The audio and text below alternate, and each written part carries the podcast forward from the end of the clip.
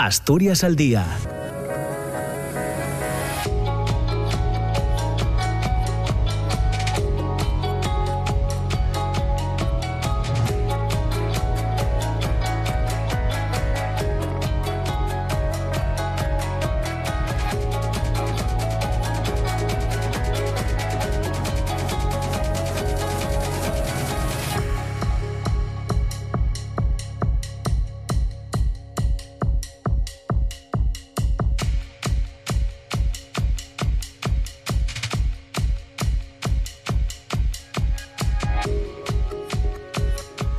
¿qué tal? ¿Cómo está? Muy buenos días. Son las 9 de la mañana y dos minutos. Bienvenidos, bienvenidas. Comienza Asturias al día en este jueves 26 de octubre. Ya saben que estaremos juntos hasta las 10 y media de la mañana, en la primera parte hasta las 10. A las 10 boletín de noticias y a continuación seguimos nosotros hasta las 10 y media. Hoy vamos a conversar, vamos a charlar con el geógrafo eh, Gaspar Fernández Cuesta, que es el director de una publicación que se presentaba hace unos días titulada La, la ciudad despierta. Es un, es un libro eh, con eh, un montón de colaboraciones en torno a Oviedo. Hablaremos de, este, de este, libro con, con, su, con el director de la publicación, con Gaspar Fernández Cuesta, a partir de las 15 aproximadamente, después del boletín de noticias de, las 10. Y hasta ese momento, eh, sobre la mesa, asuntos de, actualidad en un, en un, jueves en el que queremos escuchar opiniones en torno a la situación en Oriente Próximo. Las autoridades sanitarias de la Franja de Gaza, controlada por Hamas, han declarado el colapso total del sistema sanitario por la falta de combustible y los bombardeos de Israel. Las entidades sanitarias han dejado de funcionar y los hospitales que quedan abiertos no pueden seguir ofreciendo servicios.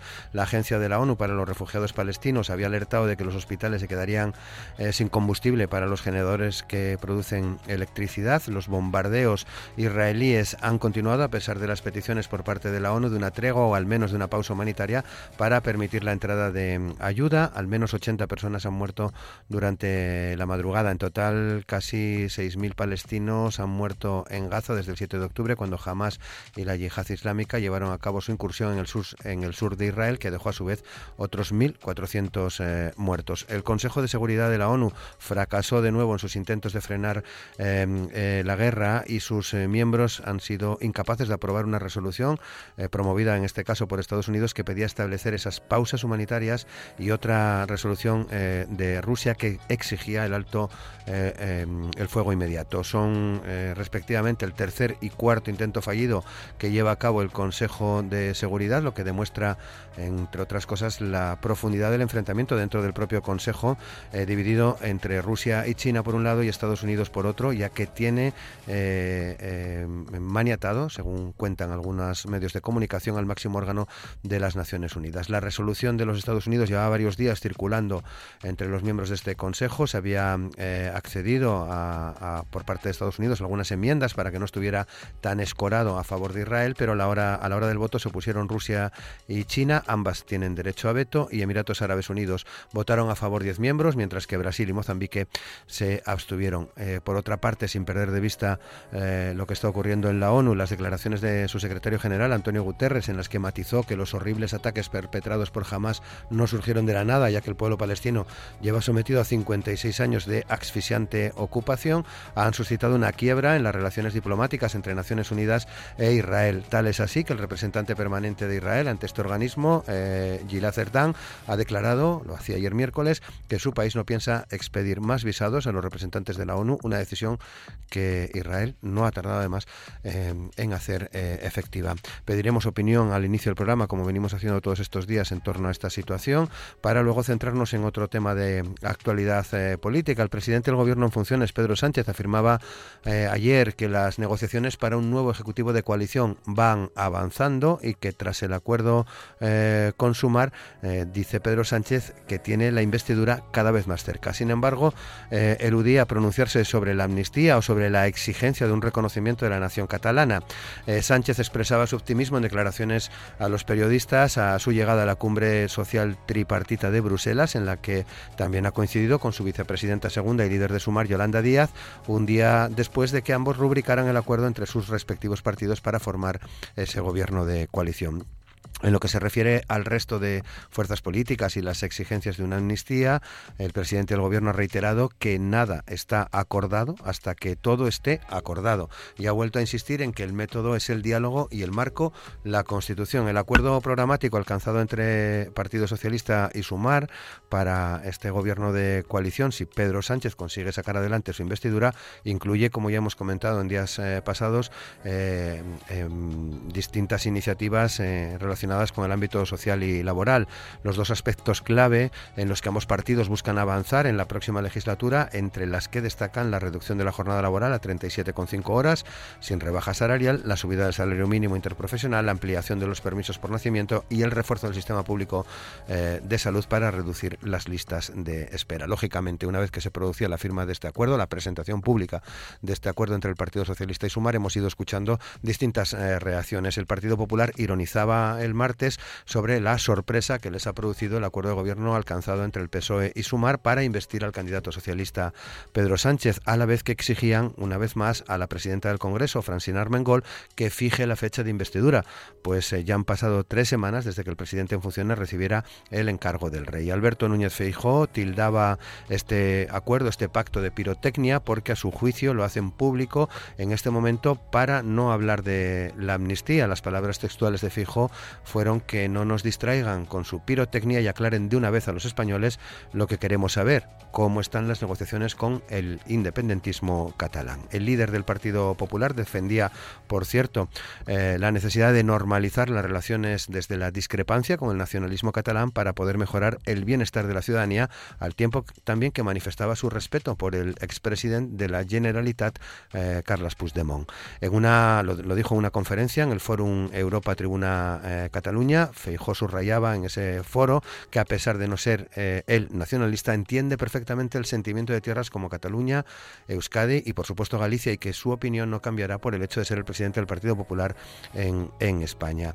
La portavoz parlamentaria de Sumar, Marta Lois, también afirmaba que Podemos sí estaba al tanto del contenido del acuerdo de gobierno de coalición entre PSOE y Sumar y se mostraba convencida de que la formación que dirige Ione Belarra apoyará este acuerdo. Decía ayer miércoles en eh, Radio Nacional de España, después de que la ministra de Igualdad en Funciones, Irene Montero, dijera también esta semana que no valoraba el acuerdo porque su partido no lo conocía. Eh, en este sentido, la portavoz de de Sumar, eh, Lois discrepa y asegura que todas las fuerzas que están en Sumar conocían las medidas que se negociaban con el PSOE y que el secretario de Estado de Derechos Sociales y negociador de Sumar, Nacho Álvarez, trasladó a Podemos el minuto y el resultado de las eh, negociaciones. En Asturias hemos escuchado también eh, reacciones, por ejemplo, de la Federación Asturiana de Empresarios a este, a este acuerdo. de hecho, su director general, Alberto González, decía que no, no le gustaba la la reducción paulatina de jornada hasta dejarla en 35 horas semanales al término de la legislatura. Dice que es una nueva injerencia en la organización de las empresas, que la reducción de jornada debería ir acompañada de una reducción proporcional de los salarios y que las empresas llegarán, eh, llegará un momento en que no puedan aguantar los incrementos de los costes. Así viene Asturias al día en esta jornada, en este jueves 26 de octubre. Van a compartir espacio con nosotros en, esta mañana, en esta primera hora, eh, el socialista Fernando Lastra, el diputado del Partido Popular Luis Ventacueli, el también diputado de convocatoria por Asturias eh, Xabel Vega y Diego Ruiz de la Peña, que es el responsable de municipalismo y portavoz eh, de Podemos en Llanes. Asturias al día, con Roberto Pato.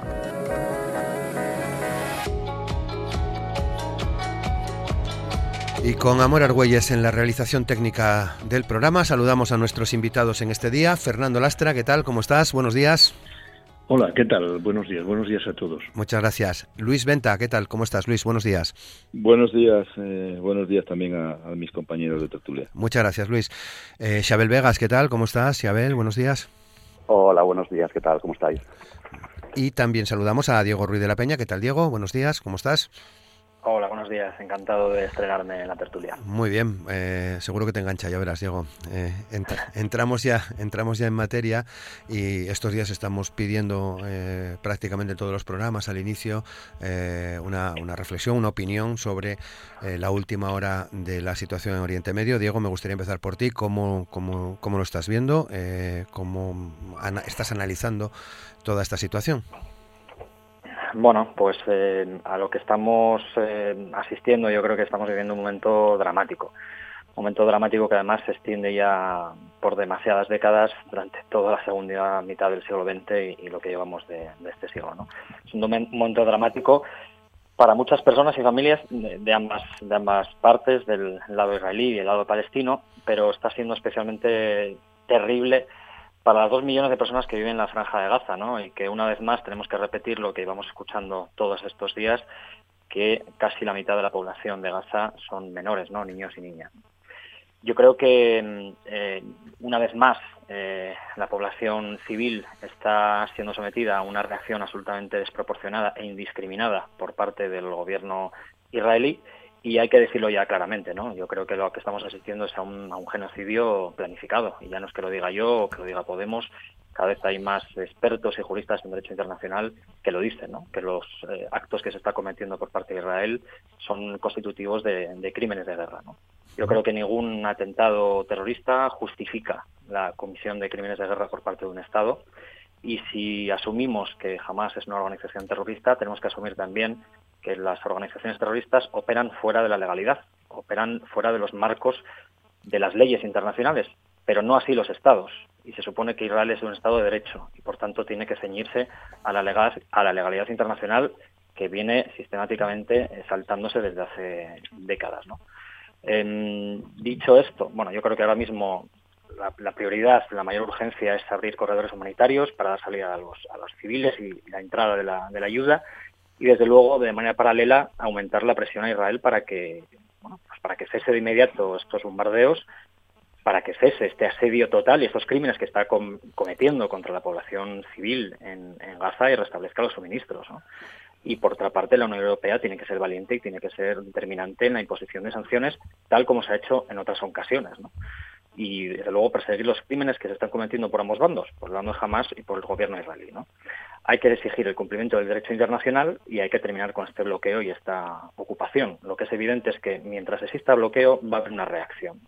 Y si el bloqueo es violento, la reacción lógicamente va a ser violenta. Hasta que la comunidad internacional no trabaje en este asunto y no se logre la solución de los dos estados, por desgracia el conflicto parece que va a continuar. Chabel. Sí, totalmente de acuerdo con lo que plantea Diego, ¿no? Poco más se puede añadir. Yo creo que estamos asistiendo a un auténtico genocidio eh, en directo y esto ocurre además después de, muchas décadas de apartheid eh, con la población palestina, del Estado de Israel con la población palestina. Estamos además ante, ante un flagrante caso de, crímenes contra el derecho internacional humanitario, ¿no? que yo creo que es la herramienta que tiene la comunidad internacional para intentar evitar este, este tipo de, situaciones. Pero el Estado de Israel ha dado ya buenas muestras desde hace muchas décadas de que le interesa muy poco ese derecho internacional humanitario porque es el Estado que de manera más flagrante ha incumplido todas y cada una de las resoluciones tanto del Consejo de Seguridad de Naciones Unidas como de su Asamblea General. Creo que estamos viviendo un genocidio, como digo, en la franja de Gaza, mm, que la comunidad internacional está siendo muy tibia eh, sí que hay que poner y hay que felicitar al secretario general de Naciones Unidas por su actitud valiente en los últimos días y, creo que, merece que, aplaudamos su actitud, pero la comunidad internacional está teniendo una actitud totalmente tibia ante un genocidio que estamos viviendo en directo tras una ocupación de 56 años, eh, saltándose absolutamente toda la legalidad internacional y todas las resoluciones de Naciones Unidas. Luis, ¿qué opinión tienes?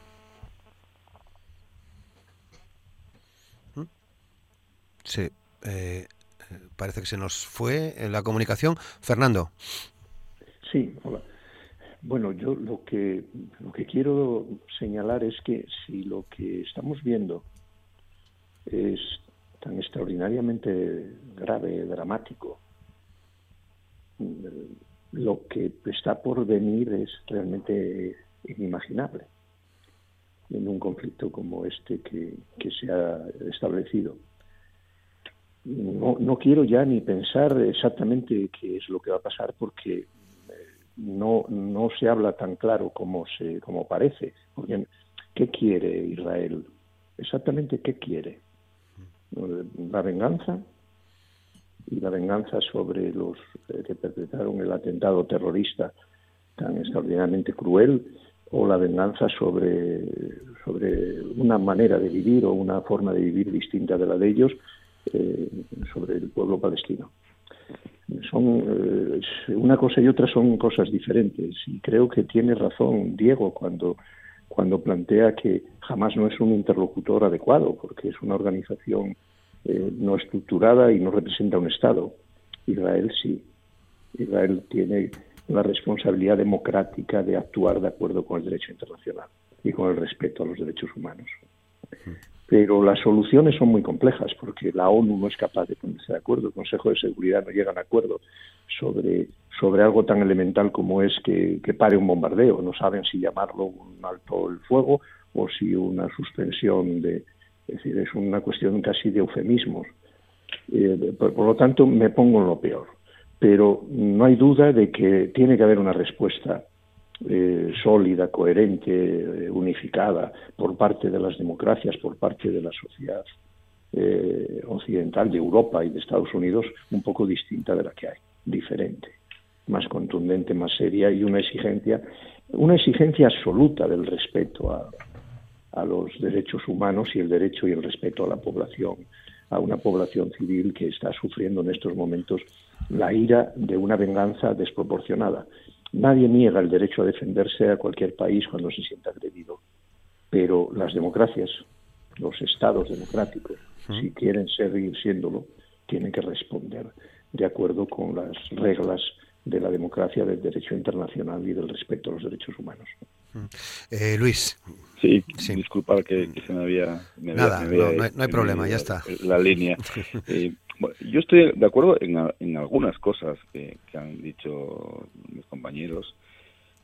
Mm, evidentemente, lo, más, en, lo que más de acuerdo estoy es lo que dice Fernando, en el sentido de que esto es muy complejo. Llevamos muchos años con un problema eh, pues en, en Oriente Medio, Israel eh, Autoridad Nacional Palestina. Y bueno, lo que está claro es que en, este conflicto lo que o por lo que se ha iniciado en la actual actualmente en, el conflicto que tenemos o que hay en, Oriente Medio es yo creo porque bueno jamás yo creo que lo que ha intentado como organización terrorista eh, consolidada y reconocida eh, ha intentado tomar eh, como todos los terroristas, todos, todos los terroristas, eh, bueno, pues eh, la justicia por su mano, pero sobre todo lo que, lo que intenta en este caso es, eh, digamos, ser la voz cantante en, el, en, el, en la zona y, y, la autoridad palestina dejar, digamos, en un segundo plano, ¿no? Y, evidentemente, pues eso conlleva la, la, situación penosa, triste y, bueno, dramática, como ha dicho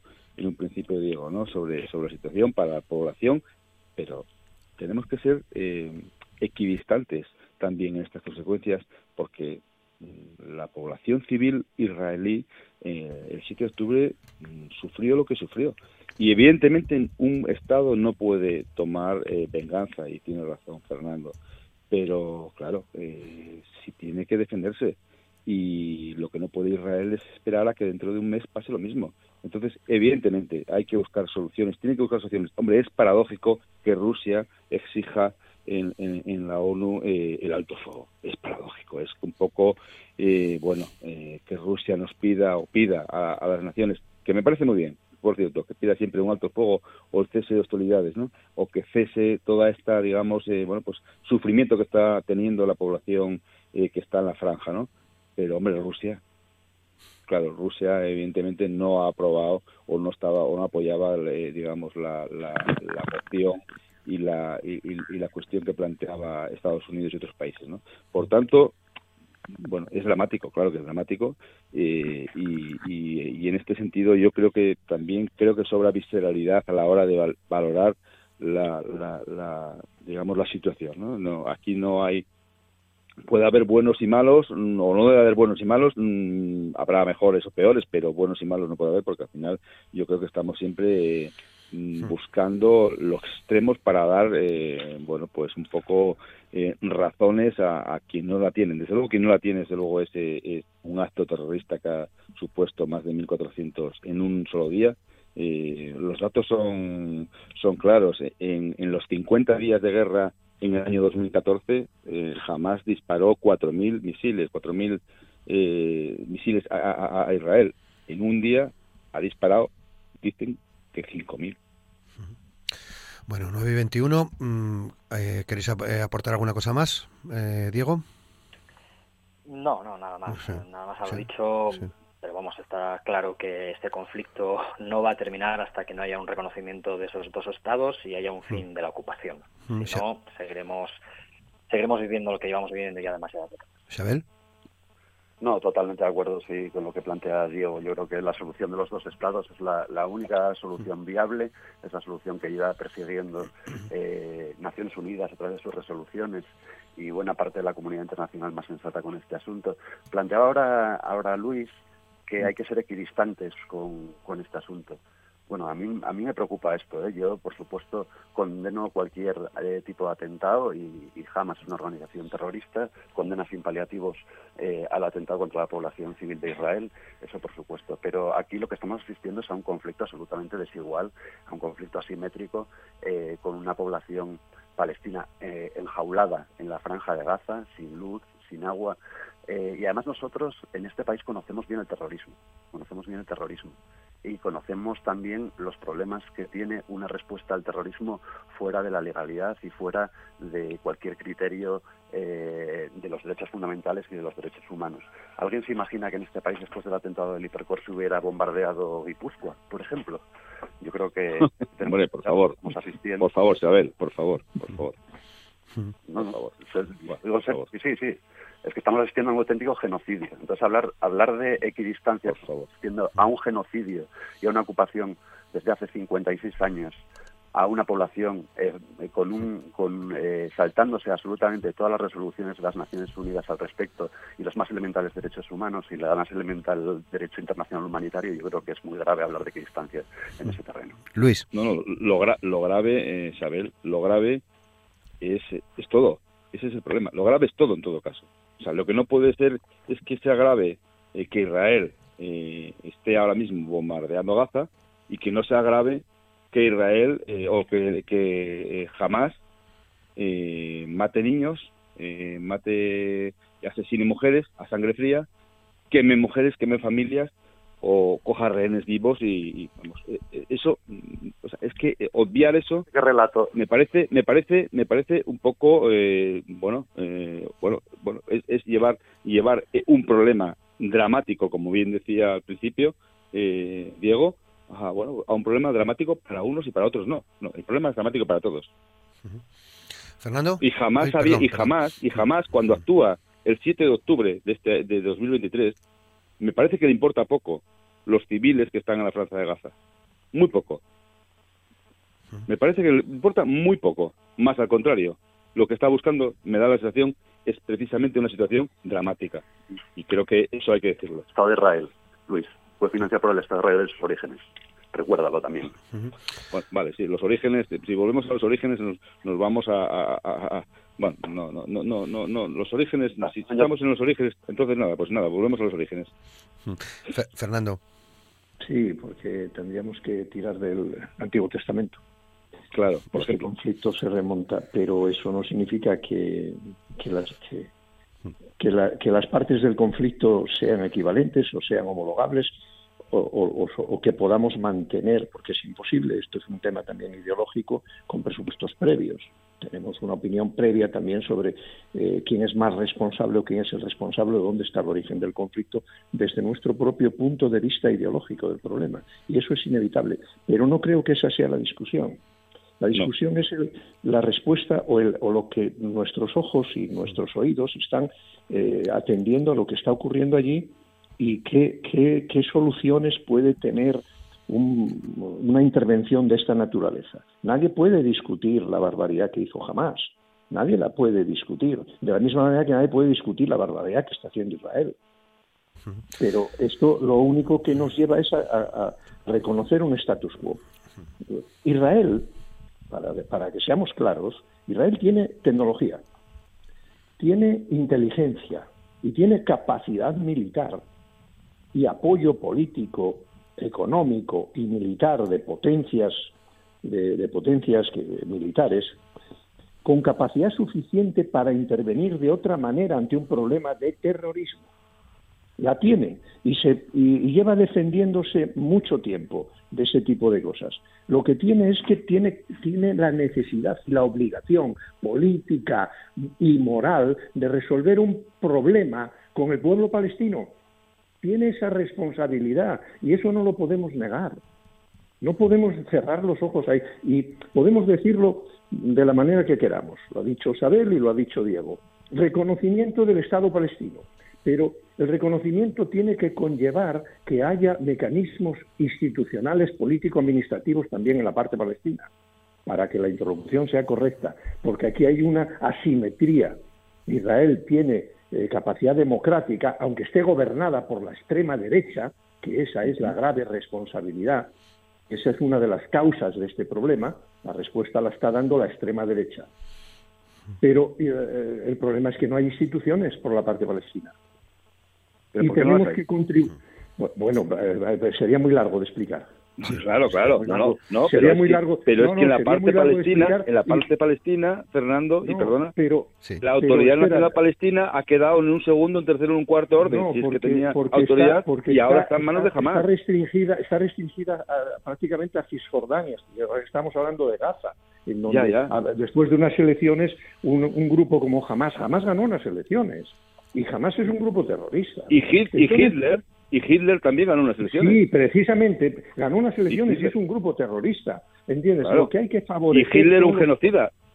Sí, por supuesto. Bueno, pero es que hay, que entender... No, no, no, por, partes, que hay, no estoy que hay tiempo, justificando a jamás, ni mucho menos. Digo que llegó a ganar unas elecciones frente al Fatah y, lógicamente al margen de la autoridad palestina.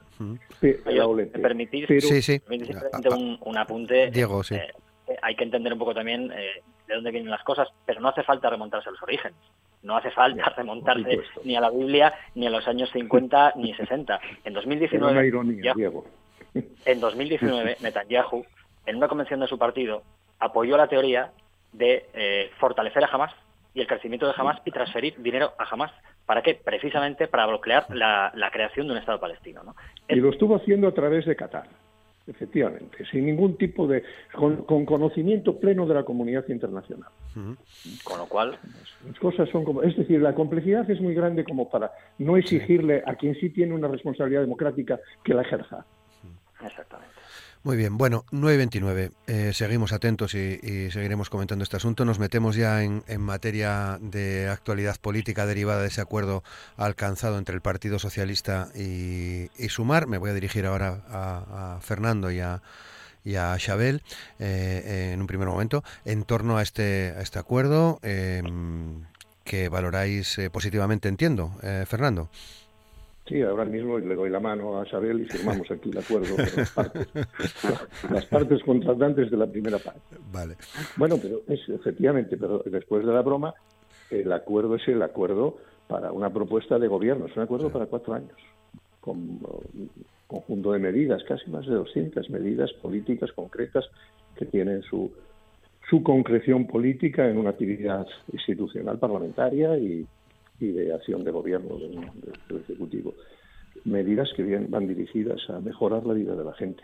Lo que se trata es de, tener una propuesta política desde la cual negociar la mayoría parlamentaria, acordada entre las dos fuerzas que, que manifestaron en campaña electoral una voluntad explícita, conocida, de formar una coalición. Y esto es lo que ha resultado es un acuerdo de gobierno que, que intenta dar respuestas a problemas reales de los ciudadanos y de la ciudadanía, de los ciudadanos y de las ciudadanas. Problemas reales que tienen que ver con la organización del trabajo, mejorar las condiciones laborales, con la sanidad, con la educación, con la fiscalidad, y tener una propuesta de gobierno que dé continuidad a muchos de los éxitos del gobierno anterior y evitar, lógicamente, algunos de los errores. Me eh, parece muy buen acuerdo. ¿Chabel? Sí, no, exactamente en la misma línea. Yo creo que es un magnífico acuerdo.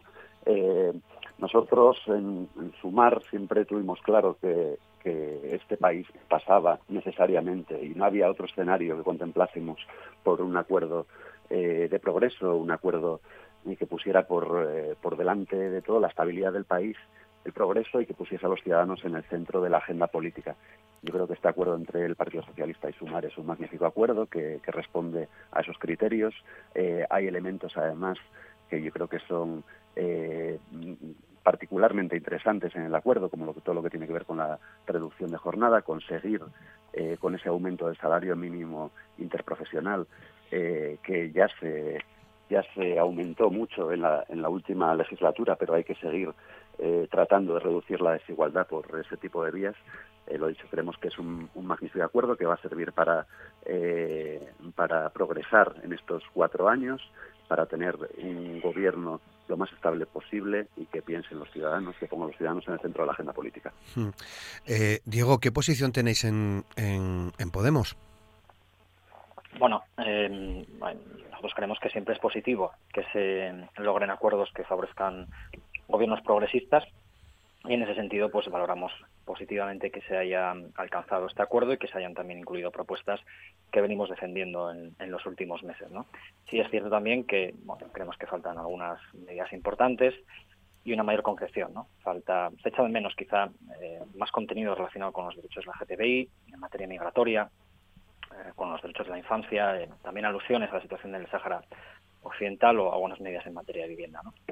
Y en todo caso, pues bueno, falta una mayor concreción también en algunos puntos eh, para saber si se trata simplemente de, mm, bueno, ya sean de medidas concretas, objetivos concretos o, la base sobre la que avanzar o, trabajar. ¿no?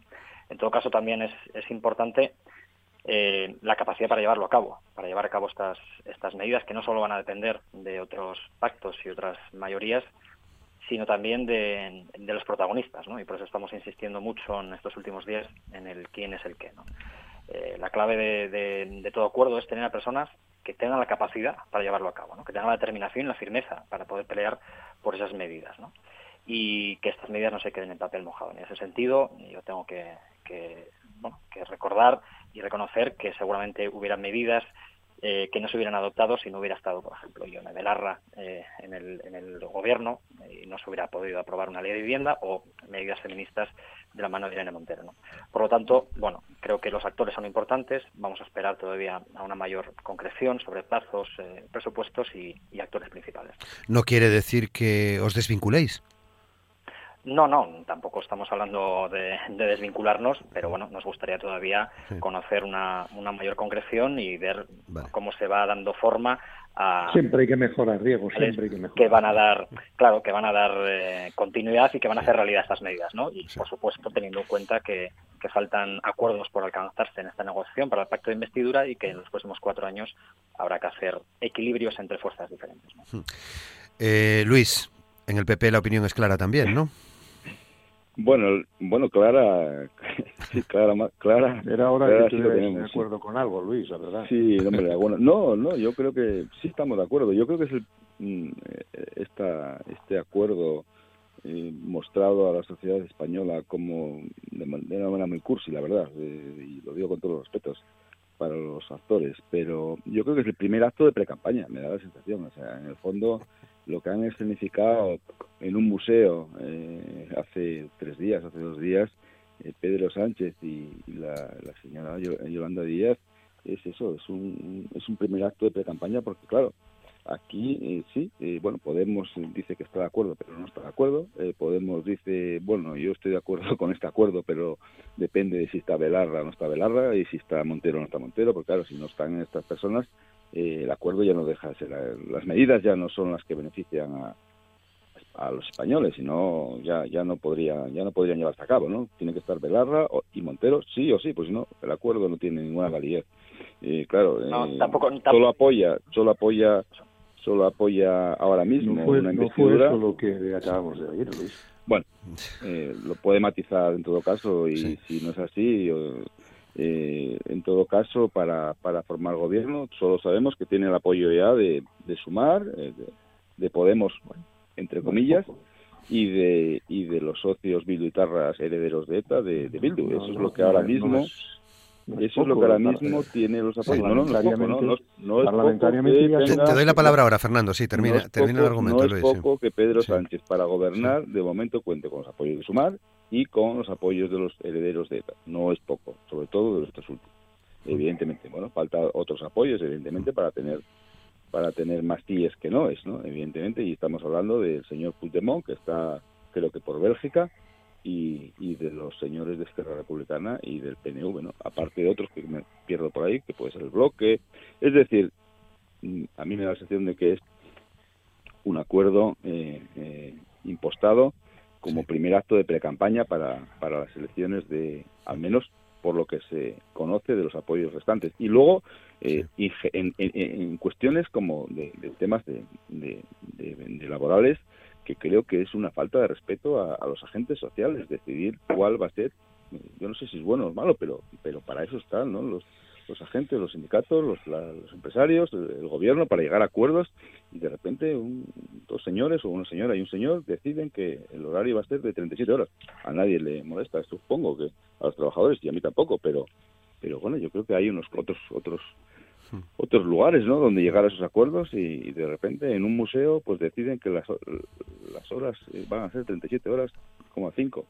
Eh, independientemente y sin contar con ni con sindicatos, o sea, con los agentes sociales ni con la ni con la ni con los empresarios. Eh, hmm. me parece bueno, me parece un poco astracanada todo ello, ¿no? Hmm. Bueno, un poco impostura eh, en el fondo y un poco buscar ya lo que he dicho al principio, un primer acto de pre-campaña. no sé si van a ir unidos o no, pero un primer acto de pre-campaña tiene toda la pinta. Fernando. Bueno, para ser precisos, no sería el primer acto de pre-campaña. Si contamos las llevamos, de, ¿Qué lleváis? ¿Dos manifestaciones? ¿Tres? No, no, yo digo del Partido Socialista, no, no, yo no ah, digo del Partido nuestro, que No, no, yo me refería al Partido Socialista y Sumar, ah, ¿no? Ah, bueno, Partido Popular, eh, pero que hasta donde yo sé, hasta donde yo sé, el Partido Popular no está en este acuerdo, hasta donde yo sé. No, por ahora no.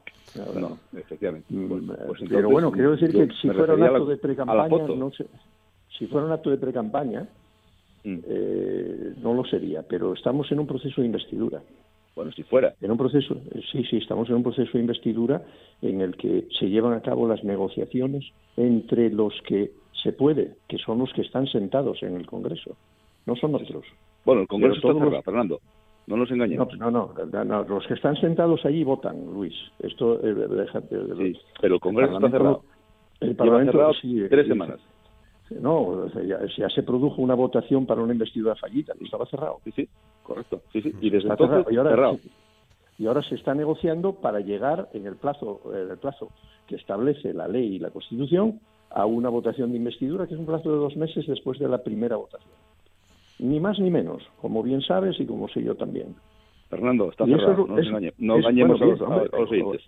Bueno, no, pero igual que realmente crees tú que los vas a convencer diciéndole que está cerrado cuando se está eh, negociando la investidura de un presidente del gobierno eh, a continuación de la investidura fallida de no, otro candidato. No hay fecha, no hay fecha para la investidura y hace tres semanas que se le encargó. Sí la al menos tenerla hay, no, no, que sí la hay, que lo sabes igual que yo. La fecha límite. Hay fecha límite, pero no fecha para. Hay fecha límite, pero no fecha para debatir. Exacto, va a ser dentro de esa fecha porque si no, claro, solo, faltaría. disolución de la Cámara. No, no, solo faltaría, no, se va a disolución. No hay nada, no hay nada, aquí no se improvisa nada. Hmm. Como bien sabes, todo está arreglado. Y el Parlamento no está cerrado porque justamente ayer votasteis en contra de la propuesta de constitución de las comisiones. Y sin constituir las comisiones, malamente puede funcionar el resto de la actividad parlamentaria, como bien sabes tú y bien sé yo. Pero el asunto este no tiene nada que ver con el acuerdo, hmm. ni con que haya una falta de respeto en cuando se decide en un acuerdo que se va a proponer una jornada laboral de 37 horas. La última vez que se hizo también se hizo de acuerdo por una propuesta del Ejecutivo con una norma en el Parlamento y la hizo un gobierno socialista. Hace 40 años. Hmm.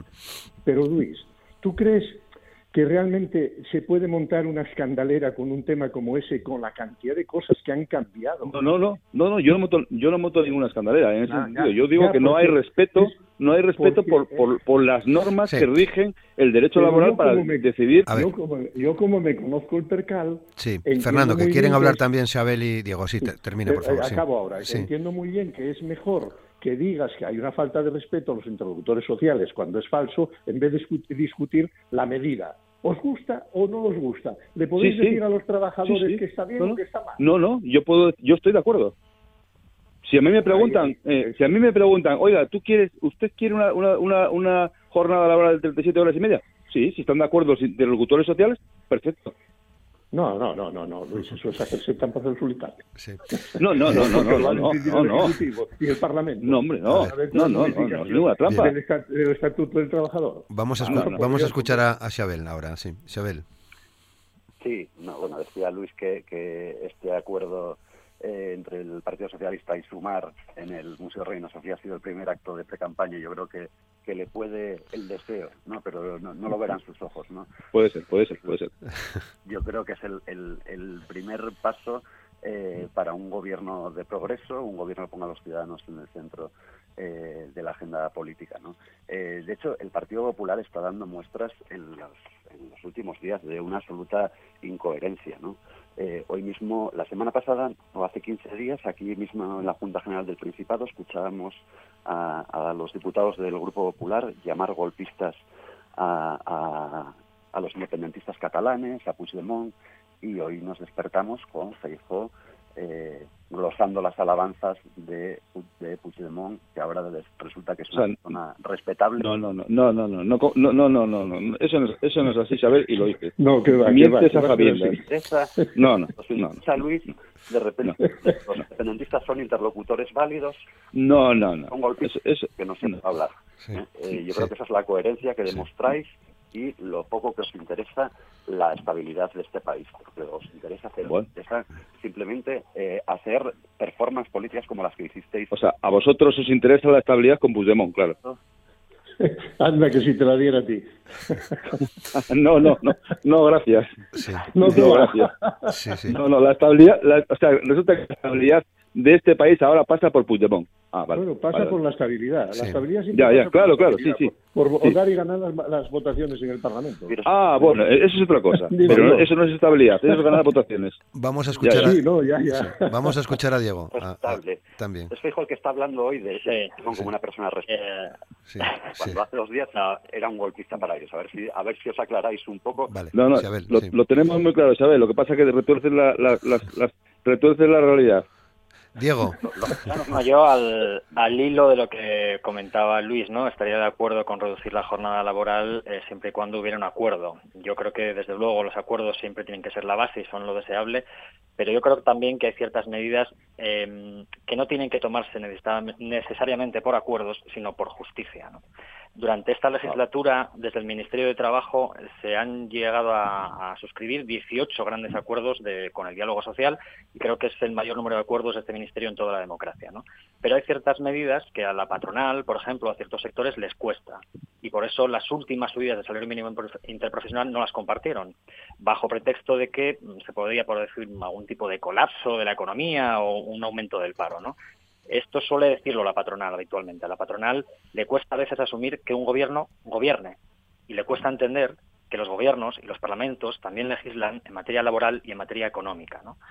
Eh, la reducción de la jornada laboral no, va a causar ningún problema. De hecho, es una medida pionera que en otros países de la Unión Europea ya se está aplicando desde hace tiempo con buenos resultados. En nuestro caso estaríamos hablando de una reducción progresiva que, de la jornada que ahora está en 40 horas a las 37 horas y media en, dos años. ¿no? por supuesto, apoyándose también en medidas de eficiencia y, productividad. Yo creo que no hay que tener eh, miedo a este tipo de medidas que lo que hacen es al final pues producir efectos positivos y lo estamos viendo, ¿no? Después de una legislatura durísima, con una pandemia durísima, con una crisis económica, todas las medidas en protección social y todas las medidas económicas que se tomaron, incluyendo la subida del salario mínimo interprofesional, pues entre otras cosas produce que España a día de hoy esté en los niveles más bajos de inflación de la zona euro, ¿no? Con lo cual yo creo que se hizo o se siguió una buena senda que hay que continuar y no hay que tener miedo a, medidas como esta. Luis. No, no, sí, pero sí, aquí nadie habla de miedo. Aquí se habla de, de, respeto y como ha dicho ahora mismo que si ha habido tantos acuerdos, pues llegues a un acuerdo. Que luego las tres partes, eh, o las cuatro, o las cinco, eh, unos mm, disienten de, digamos, de esa propuesta y otros no, y se lleva adelante, bueno, pues ya está. Pero creo que, eh, bueno, pues, bueno, al final eh, yo lo que creo, y vuelvo, vuelvo al inicio, y ya, ya sé que también es un deseo, la vida está llena de deseos para todos, eh, también para ti, Isabel, mm, seguramente también es un deseo que no gobierne eh, esta izquierda con, con, los independentistas y con los golpistas, que sí, son golpistas, sí, Puigdemont y todos sus socios son golpistas, pero pero al final pues vuelvo vuelvo al inicio eh, es un acto de precampaña querido Fernando y, y, eso es lo que yo interpreto de esa puesta en escena eh, cursi que el otro día se ha realizado en el Princesa Sofía y a partir de ahí pues bueno vamos a ver lo que pasa no eh, ojalá se cumplan los deseos de unos y de otros pero va a ser imposible que se cumplan los, de todos claro. Sí. Chabel Sí, no, decía que, que, Luis debería hablar con, eh, con, con, Feijó para que le aclarara un poco, porque ahora resulta que Puigdemont es una persona respetable, según Núñez Feijó, ¿no? No creo que haya dicho eso el señor Feijó. Sí lo dijo, no, no, no, no, creo que haya dicho eso. Pero, en todo caso, nosotros podemos respetar a las personas, pero políticamente, hombre, hay algunas que merecen más respeto y otras menos abre los periódicos hoy, hombre, y lee las declaraciones de Núñez Feijóo. Eh, bueno, nada, pues ahora somos socios de Puigdemont nosotros, sí, sí. Vale, y resulta que pacta, y pacta con vosotros, vale. Pues a ver, venga. Sí, lee las declaraciones de Feijóo, de verdad, en las últimas horas. Sí, sí. Yo creo que eh, hablado... Ahora, ahora le llamo, ahora le llamo. De la reducción de la, de la jornada eh, laboral eh, sin reducción de salario, por cierto, porque esto hay que, hay que remarcarlo. Yo creo que es un avance social y laboral enorme. Eh, que de repente el PP nos hable de la concertación social. El PP ha dinamitado siempre la concertación. No, hombre, no, no, digas, no digas eso, eh, hombre, no digas, siempre, no digas, sí, no digas, no digas, no digas. Del lado de la parte más fuerte de la relación laboral, que son los empresarios frente a los sindicatos, pues es, es de verdad un argumento de chiste, ¿no? Yo creo que estamos ante una medida de avance, una medida que permite que eh, trabajemos para vivir y no vivamos para trabajar y creo que hay que celebrar esta medida. Fernando. Sí, pero vamos a ver, es que oigo expresiones como falta de respeto y, ahora una defensa ultranza de la negociación y de la concertación social, que me parece un poco impostada. ¿eh? No digo que, que, el argumento no sea válido, pero es un poco O sea, no te lo crees, Fernando, ¿no? No, no, pues viniendo del PP no. Ah, sinceramente. Viniendo del PP no, porque efectivamente casi nunca lo habéis practicado. Nosotros nosotros no hemos tenido concertación social cuando se ha gobernado este no, país. No, no es que hayáis tenido 96 al 2000 o hasta el 2004. no ha habido a la vez no que nos, que nos entendemos. a la vez no que nos yo entendemos. Creo que, por favor. Yo creo que no, yo creo que es un poco bueno. Pero perdona, se puede mentir un poco, pero tanto. Fernando, termina, sí, por favor. Algo tan importante como es el marco jurídico, la ley laboral, la ley laboral no la acordasteis con nadie. La impusisteis en el Parlamento con mayoría absoluta. Pero bueno, eso es lo de menos. El asunto es que, en todo caso, los ciudadanos necesitan alguna clave verídica. Eh, la fijación de la jornada laboral, del máximo de jornada laboral, se hace a través de un mecanismo legal y lo hace con una propuesta del Ejecutivo que, que la ratifica el Parlamento a través de una modificación legislativa. Bien, pues eso es lo que se hace, fijar el máximo. También hoy hay fijado el máximo legal en 40 horas desde el año 98, eh, perdón, 93, 83, perdón, por un gobierno socialista, desde el año 83, máximo legal. El máximo pasado no está en 40 horas. Y ahí está el margen de la negociación colectiva y del acuerdo entre los agentes sociales y la Administración en su caso. Una cosa es el máximo legal y otra es el acuerdo y el pacto que está en los convenios. Son cosas diferentes, que generalmente es más bajo. A partir de ahí, mira, lo que se hace es ir mejorando las condiciones. Pero el problema fundamental, eh, creo, es que estamos haciendo una pequeña trampa. Los empresarios han salido, mm, los empresarios no. La organización política de los empresarios. No es una organización política, Fernando. Sí, sí, no, política. No es una organización política. Hombre, lo dirás tú, que no lo es tú que no lo es. acláranos eso, Fernando, sí. Perdón. Sí, sí, aclara, Que han salido a, cuestionar el tema de la jornada cuando la clave es la productividad. La clave es la productividad. y creo que no podemos discutir una cosa. A igual productividad, igual salario. y a más productividad, más salario. Más salario, sí.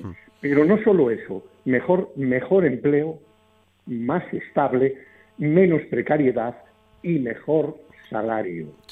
Esos son los objetivos políticos, Luis, y sobre eso es... Pero no, no, no, no. Luis, los objetivos brevemente, por favor, 9.51 sí, Muy breve. Sí. Las organizaciones, las organizaciones empresariales no son políticas.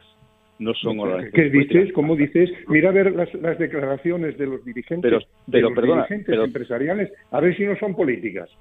Pero, a ver pero, si son religiosas. no, no, no. Tú has dicho que las organizaciones empresariales son organizaciones políticas. No, perdón, dije la organización política empresarial, dije. Bueno, vale. ¿Que bueno, sabes nada. tú cuál es? Va, o sea, no pueden, en, en, todo, en, todo, caso, no pueden Luis, hacer declaraciones Sin duda no que puede pueden. hacer declaraciones que puedan entonces, eh, digamos, No molestar. pueden, pueden, pueden, pero en el escenario Ah. político la, la someten a la confrontación con otras opiniones. Sí. Pero, en este pero no, son pero Bien, no para- son organizaciones políticas. Vamos, so- son bastante más. De, hecho, creo que a veces tenéis subordinada la opinión en lo que digan. Bien. Ah, jo, ah, pues vale, vale. Esto, es- esto es muy novedoso, mira, muy importante. Diego, No, es- es- Diego, adelante. Eh, me- bueno, no, eh, me reitero en lo comentado anteriormente, ¿no? Con la, con, con la propuesta de la reducción de la jornada laboral.